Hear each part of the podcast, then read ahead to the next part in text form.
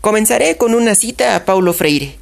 Nadie educa a nadie, nadie se educa solo. Los hombres se educan con la mediación con el mundo. Me pregunto cómo, cómo aprendo.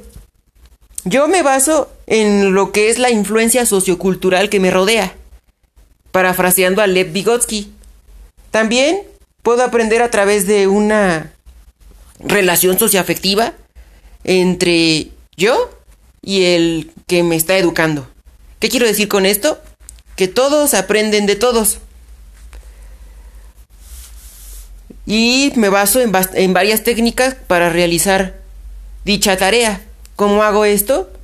Hago mapas conceptuales, lluvia de ideas, o uso el tema del cognoscitivismo, citando a Jean Piaget, utilizando los, las bases fundamentales de lo que es el aprendizaje.